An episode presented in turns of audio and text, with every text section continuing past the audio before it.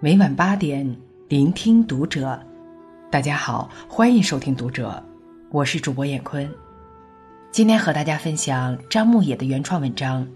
疫情爆发第二十七天，我看到了成年人最心酸的一幕。关注读者新媒体，一起成为更好的读者。二月十二日，钟南山院士在接受路透社采访时预测。疫情有望在四月前结束。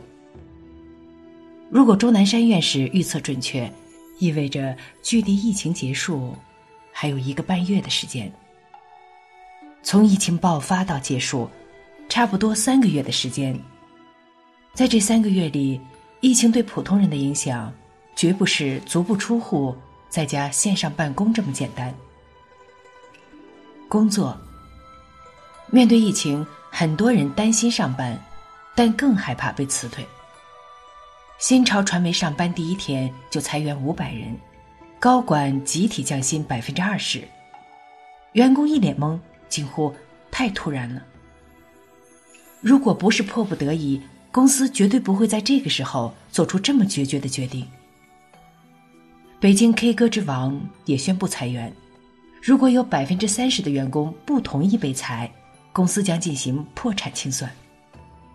有一千多名员工主动请求降薪，是为了和公司一起共度难关，也是为了保住工作。网上有一个段子：公司通知一，假期延迟到二月二日；公司通知二，假期延长到二月十日；公司通知三，假期延长到二月十七日。公司通知死，公司没有了，不用回来了。对有些员工来说，这不再是一个段子，而是赤裸裸的现实。对无以为继的公司来说，想要平安度过疫情，要么裁员，要么降薪。没办法，老板也得发工资、交房租，也得想办法让公司存活下去。很多中小型企业在面对负债的情况下，疫情无疑是当头棒喝，不得不面临破产的风险。如此一来，就会有大量失业的人涌入市场，导致的结果就是找工作变得难上加难。往年过完年回来，会有一波人离职，寻求新的机会，但今年过完年，所有人都很沉寂。甚至有点胆战心惊。我认识一个朋友，年前我们聊天，他说等拿到奖金，过完年回来就辞职换个工作。可是，等到过完年回来后，他再也没有提过离职的事。对那些被辞退的人来说，为了尽快找到工作，缓解危机，迫不得已降薪。公司在招人时。也会刻意打压员工薪资，毕竟在你后面还有很多人排着队，愿意拿更少的钱进呢。生活，在兰州，我亲眼见过整个城市商铺紧闭，街上冷冷清清，没有人影。这所城市的境况是无数个城市的缩影，每一个房门紧闭的背后。关着的也是一个濒临崩溃的家庭。我认识一个做餐饮的老板，承租了一个小小的门店在卖馄饨。老板说，门店的房租一天是一千块钱，年前就关门了。眼看着快一个月了，三万块钱的房租已经花出去了。饭馆什么时候才能开张还不确定。夫妻俩就守着这么一个店。没有收入不说，每天还要往外花一千块钱，愁得整宿整宿睡不着觉。知乎网友爱的咸游动的咸鱼，分享了自己的处境。他从事庙会娱乐行业，就是我们经常去游乐场所看到的旋转木马、碰碰车。二零一九年底，他花十五万购置太空穿梭设备，其中十三点五万是借贷款。本来想着过年期间能赚个四五万，没料想正月初一，娱乐场只开放了半天时间，因为新冠病毒被叫停了，看着一堆设备，犹如一堆废铁。想到借贷款，这个男人不由崩溃大哭。作家芳芳说：“时代的一粒灰落在个人头上，就是一座山。有人嫌待在家里无聊枯燥，可有人却在家为了租房而忧心。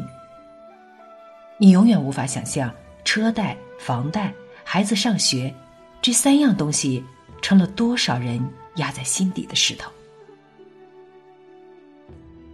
了不起的盖茨比里有一句话：“有些人光是活着，就已经用尽全部力气了。”这场疫情对国家来说，无疑是一次重创，是举国上下共同的一次考验。这个考验落在一个普通人身上，很容易变成被巨浪掀翻的那一只船。以前的我们，幻想着不用朝九晚五打卡工作。每天睡到自然醒，也不用再面对老板的脸色行事。当这个愿望真的实现以后，很多人又想着赶紧出来工作赚钱。如果再不赚钱，很可能就真的活不下去了。说白了，我们都只是普通人而已，我们都离不开工作，离不开生存。疫情之下，有人因为缺钱愁得夜不能寐，食不下咽。生活像是一团乱麻，可也有人因为失去亲人，沉浸在巨大的悲伤里。还记得那个追殡仪馆车的姑娘吗？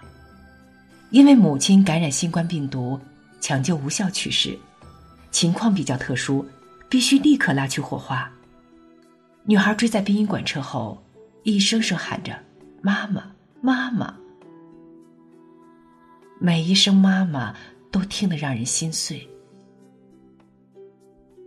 对很多人来说，这个过年只是足不出户；可对这个女孩来说，她在过年期间失去了自己的妈妈。以后每年过节，她都会想起自己的妈妈，也想起这场战争。女孩只是那些失去亲人的缩影。在这个春节，他们的生活都改变了。无论任何时候，都不要放弃学习。待在家的这段时间，你每天都在做什么？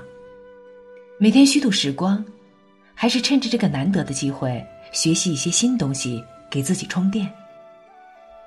如果一个人时时刻刻都保持学习的状态，那他未来的路。一定会走得很长远。相反，如果一个人放弃了学习，无论他有多高的天赋，都走不长远。王安石写过一篇文章，叫《伤仲永》，讲述的是天才少年方仲永变成普通人的故事。方仲永从小没有接受过什么教育，但天赋异禀，五岁时就会作诗。这样一位天才少年，长大后一定大放异彩，在文坛有一席之地。可是方仲永的人生却让人始料未及。成年后的方仲永变成了一个普通人，因为方仲永在成长的过程中一直在依靠自己的天赋，没有接受过学习，没有得到知识的补充和积累，再大的天赋也有消失的一天。如果一个人不善于学习，也不喜欢学习，在日新月异的当下，很快就会变得孤陋寡闻，继而就会被淘汰。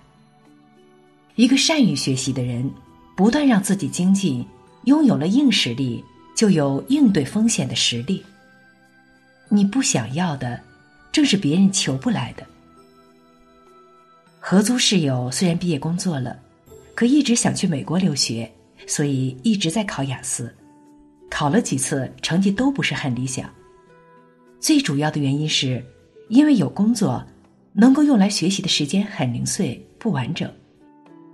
疫情发生后，前前后后他差不多在家待了一个月的时间。每天早晨起床，我都能听到他在房间里背诵单词或是练习口语的声音。几乎没有一天早晨间断过。昨天我问他最近都在干嘛，他说借这个机会系统的复习了一遍雅思考试，做了一本完完整整的考雅思的笔记，做了好几套真题练习。他说有把握下次考试的时候考过。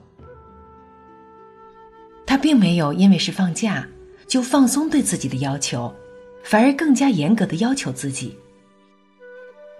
有人说，看一个人未来会成为什么样的人。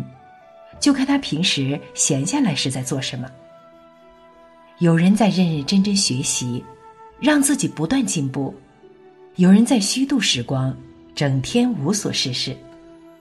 俗话说：“你怎么过一天，就怎么过一生。”人与人之间的差距，就是这么一天天逐渐拉开的。学习会很痛苦，因为有很多诱惑和干扰。可不学习会更痛苦。就像张泉灵说的：“时代抛弃你时，连一声再见都不会说。”什么样的人又会被时代抛弃呢？就是不会学习的人，放弃学习的人。这场没有硝烟的战争，没有一个人可以置身事外，和每个人都息息相关。虽然疫情给我们的工作和生活带来不同程度的影响，但最近连续几日来新增人数都在持续递减，说明疫情已经得到了很好的控制。相信我们距离战胜这场疫情已经不远了。